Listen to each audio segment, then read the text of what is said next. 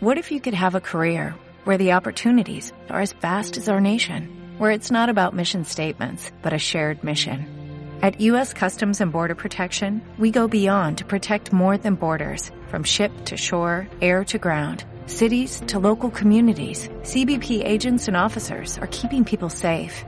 Join U.S. Customs and Border Protection and go beyond for something far greater than yourself. Learn more at cbp.gov/careers.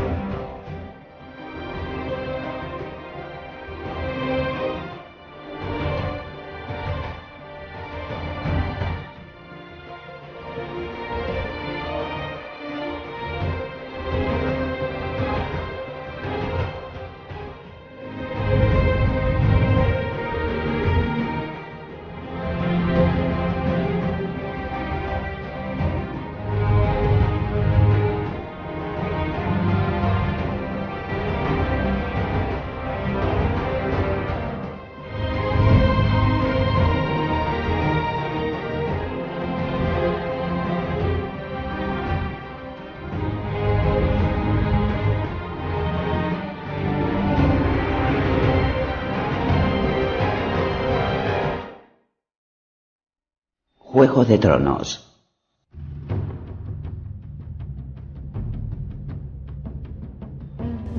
Daenerys Targaryen se casó con Khal Drogo con miedo y esplendor bárbaro en un prado fuera de las murallas de Pentos, porque los Dothrakis creían que todo acontecimiento importante en la vida de un hombre debía celebrarse a cielo abierto.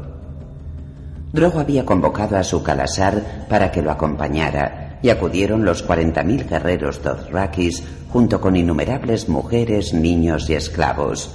Acamparon tras los muros de la ciudad con sus vastos rebaños, erigieron palacios de hierba trenzada, devoraron todo lo que encontraron y día a día hicieron crecer el nerviosismo entre los habitantes de Pentos.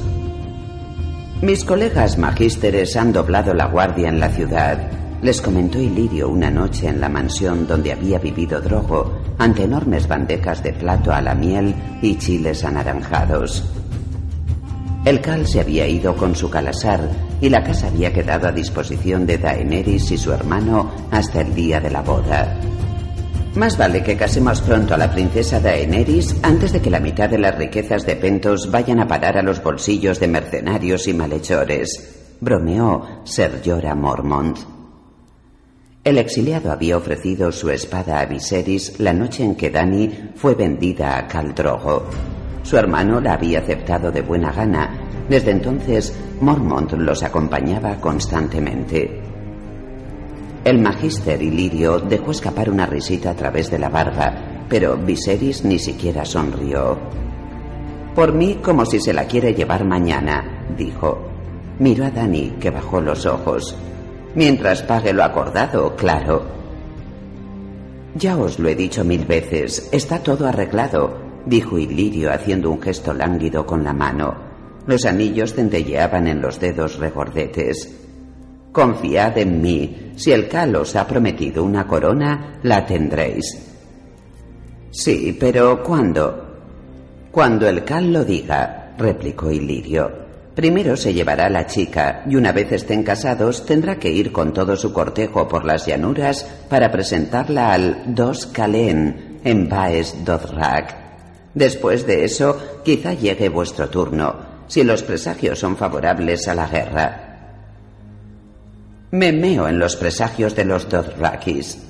Viserys se moría de impaciencia. El usurpador ocupa el trono de mi padre. ¿Hasta cuándo habré de esperar? Lleváis la mayor parte de vuestra vida esperando, oh gran rey, contestó Ilirio encogiéndose de hombros. ¿Qué importan unos meses más, unos años más? Os aconsejo que tengáis paciencia, Alteza, dijo Ser Llora con un gesto de asentimiento. Había viajado mucho hacia el este, incluso había llegado a Baes Dothraki. Los Dothraki cumplen siempre su palabra, pero hacen las cosas cuando lo consideran oportuno un inferior puede suplicar un favor al Cal, pero nadie puede imponerle nada. Cuidado con esa lengua, Mormont, si no quieres quedarte sin ella. Viserys estaba furioso. No soy inferior a nadie, soy el legítimo señor de los siete reinos. El dragón no suplica. Ser Llora bajó los ojos respetuoso. Lirio esbozó una sonrisa enigmática y arrancó un ala al pato. La miel y la grasa le corrieron por los dedos y le gotearon por la barba cuando mordisqueó la carne tierna.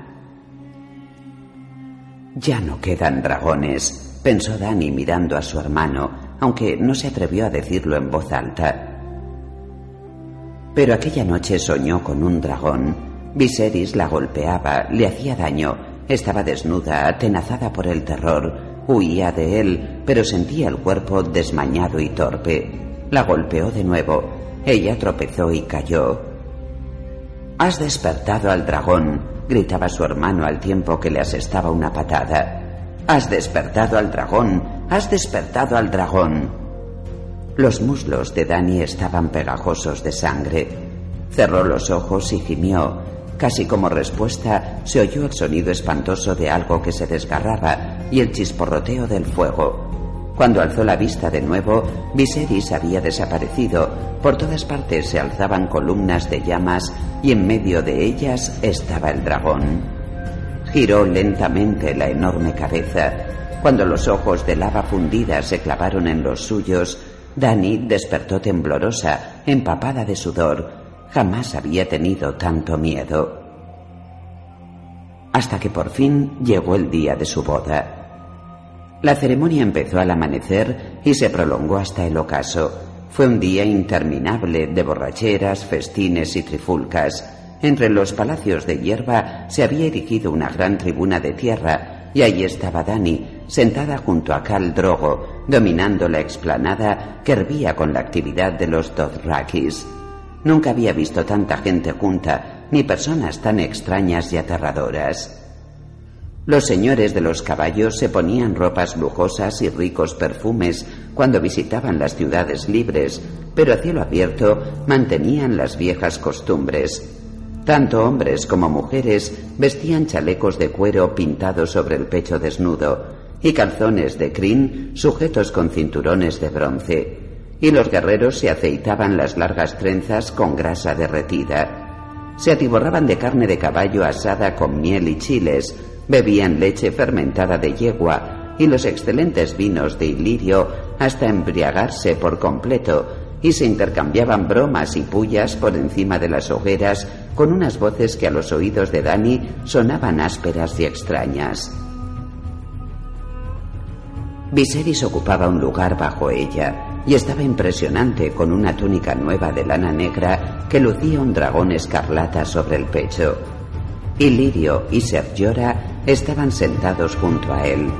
El puesto que se les había asignado era de gran honor, justo por debajo de los mismísimos jinetes de sangre del Cal, pero Dani había advertido la ira en los ojos violeta de su hermano.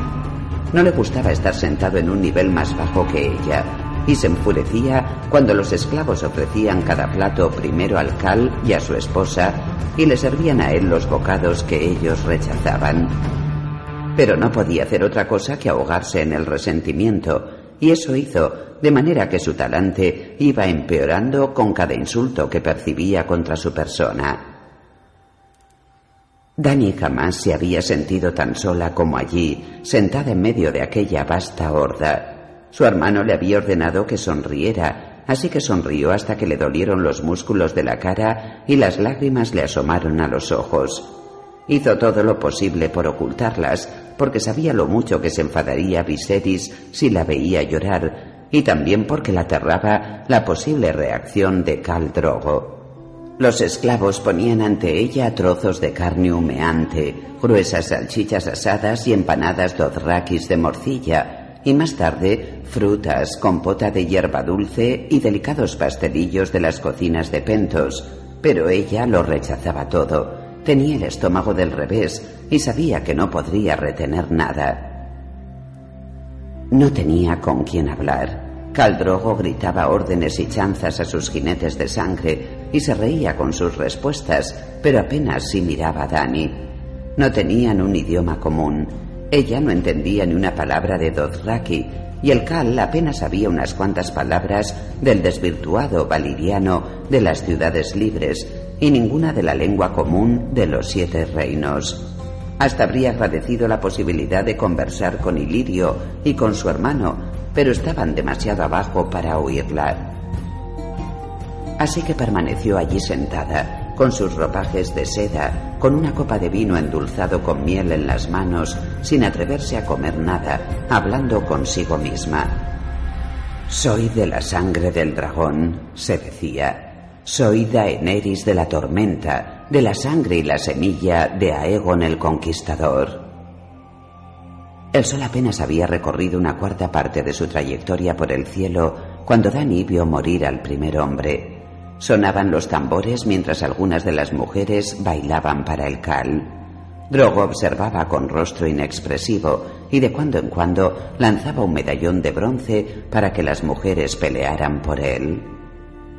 Los guerreros también miraban. Por fin uno de ellos avanzó hacia el círculo de mujeres, agarró a una bailarina por el brazo, la tiró al suelo y la montó allí mismo, como un semental monta una yegua.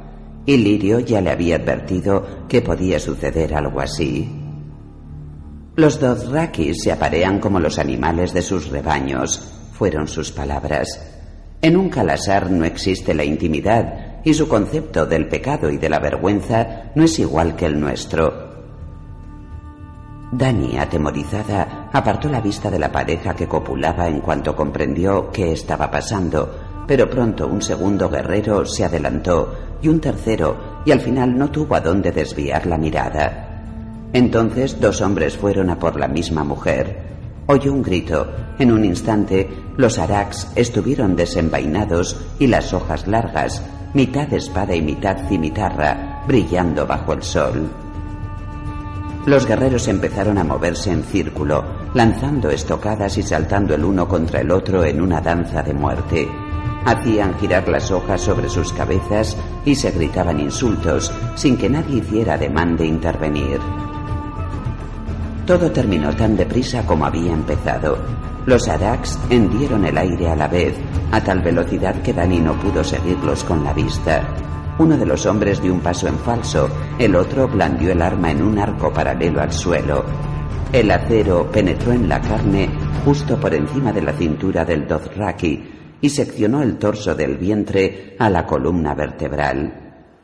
Mientras el perdedor agonizaba, el vencedor agarró a la mujer que tenía más cerca, que ni siquiera era la que había provocado la disputa, y la tomó allí mismo.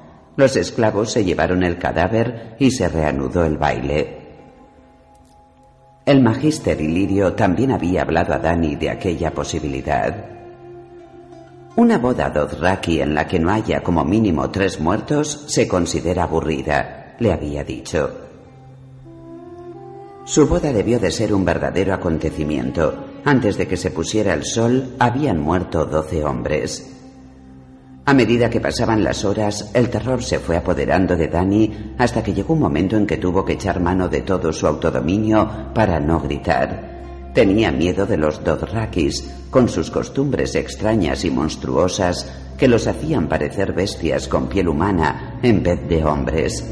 Tenía miedo de su hermano, de lo que haría con ella si le fallaba.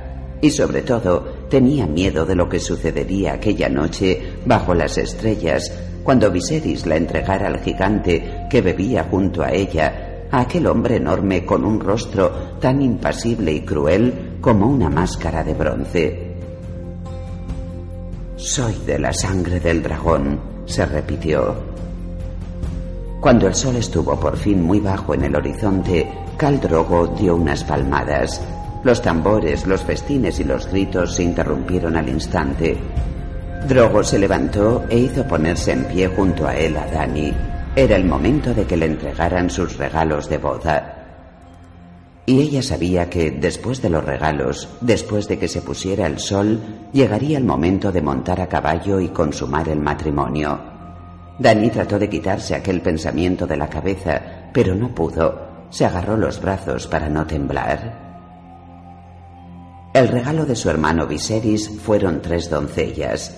Dani sabía que no le habían costado nada. Sin duda Ilirio le había proporcionado las chicas.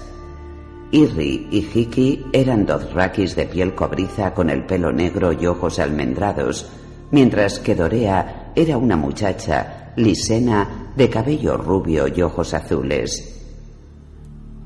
No son vulgares criadas, hermana mía, dijo su hermano mientras las llevaban ante ella de una en una. Ilirio y yo las hemos elegido personalmente para ti. Irri te enseñará a montar a caballo, Hiki el idioma Dothraki y Dorea te instruirá en las artes femeninas del amor. Sonrió con los labios apretados. Es muy eficaz, te lo garantizamos. Es una nadería, princesa, se disculpó Sir Jorah Mormont por su regalo. Pero un pobre exiliado no puede permitirse más, añadió mientras ponía ante ella un pequeño montón de libros antiguos. Eran historias y canciones de los siete reinos, escritos en la lengua común. Dani le dio las gracias de todo corazón. El magister Ilirio dio una orden y cuatro esclavos corpulentos se adelantaron portando un gran cofre de cedro con adornos de bronce al abrirlo descubrió los mejores terciopelos y damascos que se podían encontrar en las ciudades libres y sobre ellos, entre los suaves pliegues de los tejidos, había tres huevos grandes. Dani se quedó sin aliento. Eran los objetos más hermosos que había visto en la vida, cada uno diferente, de colores tan vivos que al principio pensó que tenían incrustaciones de piedras preciosas, y tan grandes que tuvo que utilizar ambas manos para coger uno.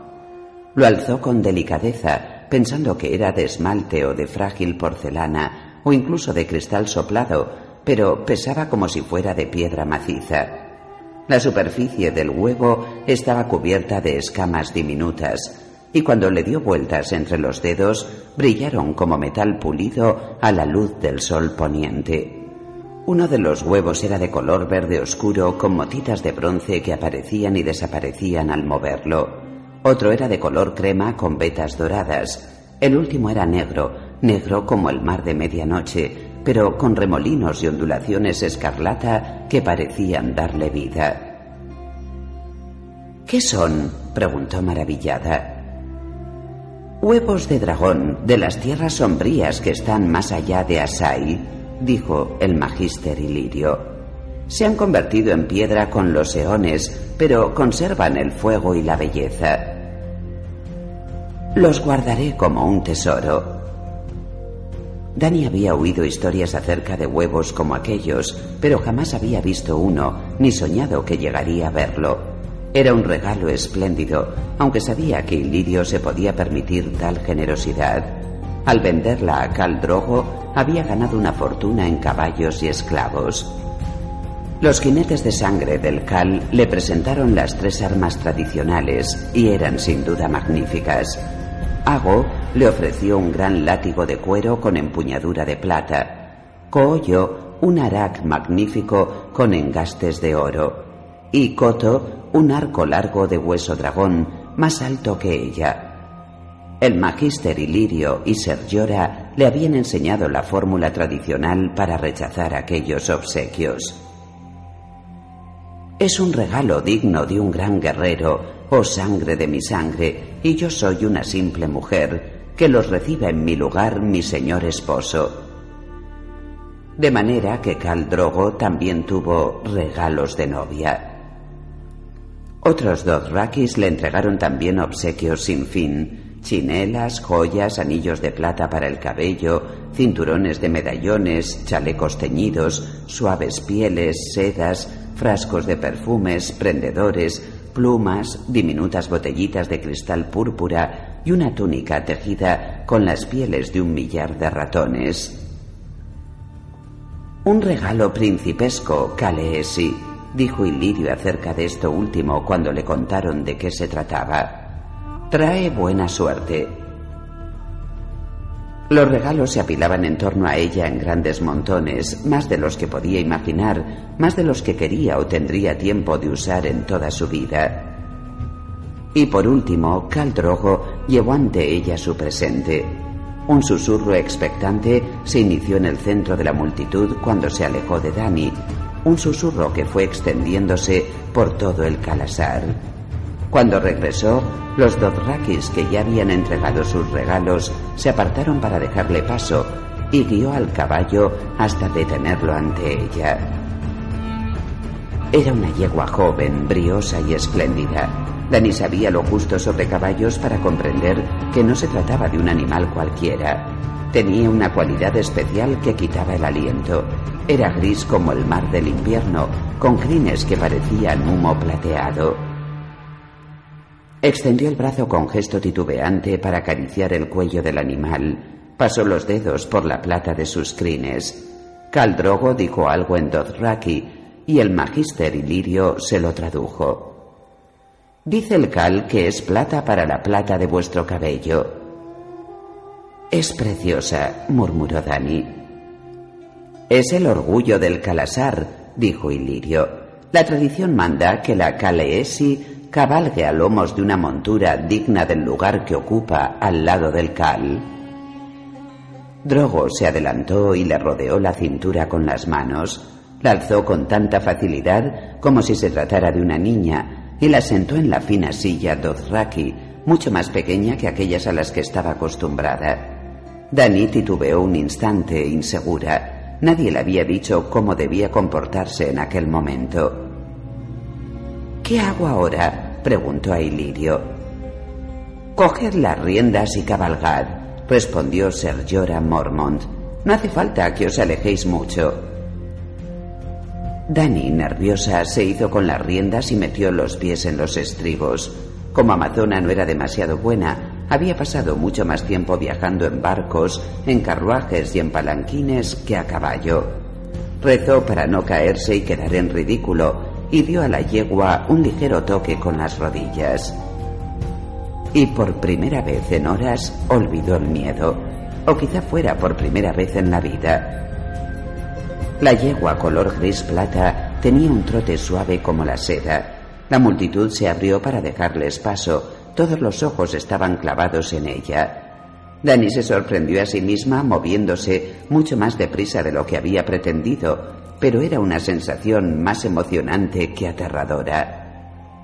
La yegua cambió a un trote rápido y Dani sonrió. Los Dothrakis le abrían camino. La más leve presión de sus piernas, el menor toque de riendas y la yegua respondía. La puso al galope y los Dothrakis empezaron a aclamarla, a reír y a gritar mientras se apartaban de su trayectoria. Al dar media vuelta para emprender el regreso, se encontró con que una hoguera ardía en su camino. Imposible desviarse a un lado o al otro, y tampoco tenía espacio para detenerse. Una osadía que jamás había sentido invadió a Daenerys, que espoleó a su montura. La yegua plateada saltó las llamas como si tuviera alas. Di a Caldrogo que me ha regalado el viento, pidió al magister Ilirio cuando se detuvo ante él. El obeso Pentosi se acarició la barba amarilla y repitió sus palabras en Dothraki, y por primera vez Dani vio sonreír a su esposo. El último jirón de sol desapareció tras los altos muros de Pentos en aquel momento. Dani había perdido la noción del tiempo. Caldrogo ordenó a sus jinetes de sangre que le llevaran su caballo, un esbelto semental castaño rojizo. Mientras el Cal lo ensillaba, Viserys se acercó a Dani, que seguía lomos de la yegua plateada, y le clavó los dedos en la pierna. Haz que quede satisfecho, hermanita, o te juro que verás despertar al dragón como nunca lo has visto antes. El miedo regresó con las palabras de su hermano. Volvió a sentirse una niña. Tenía solo 13 años y estaba sola. No se sentía preparada para lo que estaba a punto de suceder. Cabalgaron juntos mientras empezaban a aparecer las estrellas y dejaron atrás el calasar y los palacios de hierba. Caldrogo no le dirigió la palabra, se limitó a montar su semental a paso ligero en el crepúsculo. Las campanillas de plata de su larga trenza tintineaban suavemente. Soy de la sangre del dragón, susurraba Dani tras él, tratando de conservar el valor. Soy de la sangre del dragón, soy de la sangre del dragón. El dragón nunca tenía miedo. Más adelante no habría sabido decir cuánto tiempo pasó ni cuánta distancia recorrieron a caballo, pero ya había oscurecido por completo cuando se detuvieron en un prado cubierto de hierba junto a un arroyo. Drogo descabalgó y la bajó de la yegua. Dani se sentía frágil como el cristal en sus manos y no se atrevía a confiar en sus piernas. Se quedó allí, desvalida y temblorosa, con su túnica matrimonial de seda, mientras él ataba los caballos. Cuando se volvió para mirarla, ella se echó a llorar. No, dijo Cal Drogo, que contemplaba sus lágrimas con un rostro extrañamente inexpresivo. Alzó la mano y se la secó rudamente con un pulgar encallecido. Hablas la lengua común, se maravilló Dani. No, repitió él. Quizá fuera la única palabra que sabía, pensó, pero al menos sabía una, más de lo que ella esperaba. Aquello hizo que se sintiera mejor en cierto modo. Drogo le rozó el cabello con suavidad Acarició con los dedos las hebras de oro blanco de su pelo, al tiempo que murmuraba algo en Dothraki. Dani no comprendió qué decía, pero su tono de voz era cálido y tenía una ternura que nunca habría esperado de aquel hombre. Le puso un dedo bajo la barbilla y le levantó la cabeza para que lo mirase a los ojos. Drogo se alzaba muy por encima de ella, superaba en estatura a todo el mundo. La asió suavemente por debajo de los brazos, la alzó y la sentó sobre una roca redondeada junto al arroyo. Luego se sentó en el suelo ante ella con las piernas cruzadas. Por fin sus rostros estaban a la misma altura. No, dijo. ¿Es la única palabra que sabes? Drogo no respondió. La larga trenza, muy gruesa, caía hasta el suelo junto a él. Se la echó por encima del hombro derecho y empezó a quitarse las campanillas del pelo, una a una. Tras un instante de vacilación, Danny se inclinó hacia adelante para ayudarlo. Cuando terminaron, Drogo hizo un gesto. Ella lo comprendió. Lentamente, con mucho cuidado, empezó a deshacerle la trenza.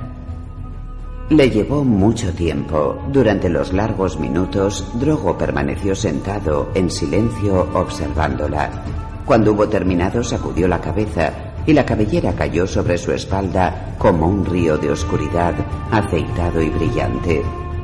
Dani nunca había visto una melena tan larga, tan negra, tan espesa.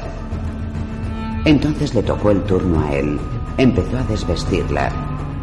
Tenía dedos hábiles y sorprendentemente amables. Una a una le fue quitando las capas de seda con ternura, mientras Dani permanecía inmóvil y silenciosa, mirándolo a los ojos. Cuando le dejó al descubierto los pechos menudos, no pudo contenerse. Desvió la mirada y se cubrió con las manos. No, dijo Drogo. Le apartó las manos de los pechos suavemente, pero con firmeza, y le alzó el rostro de nuevo para que lo mirase. No, repitió. No, dijo ella como un eco. La hizo levantarse y la trajo hacia él para quitarle la última prenda de seda. Dani notó el aire gélido de la noche sobre la piel desnuda. Se estremeció y se le puso la carne de gallina. Tenía miedo de lo que iba a suceder a continuación, pero durante unos momentos no pasó nada.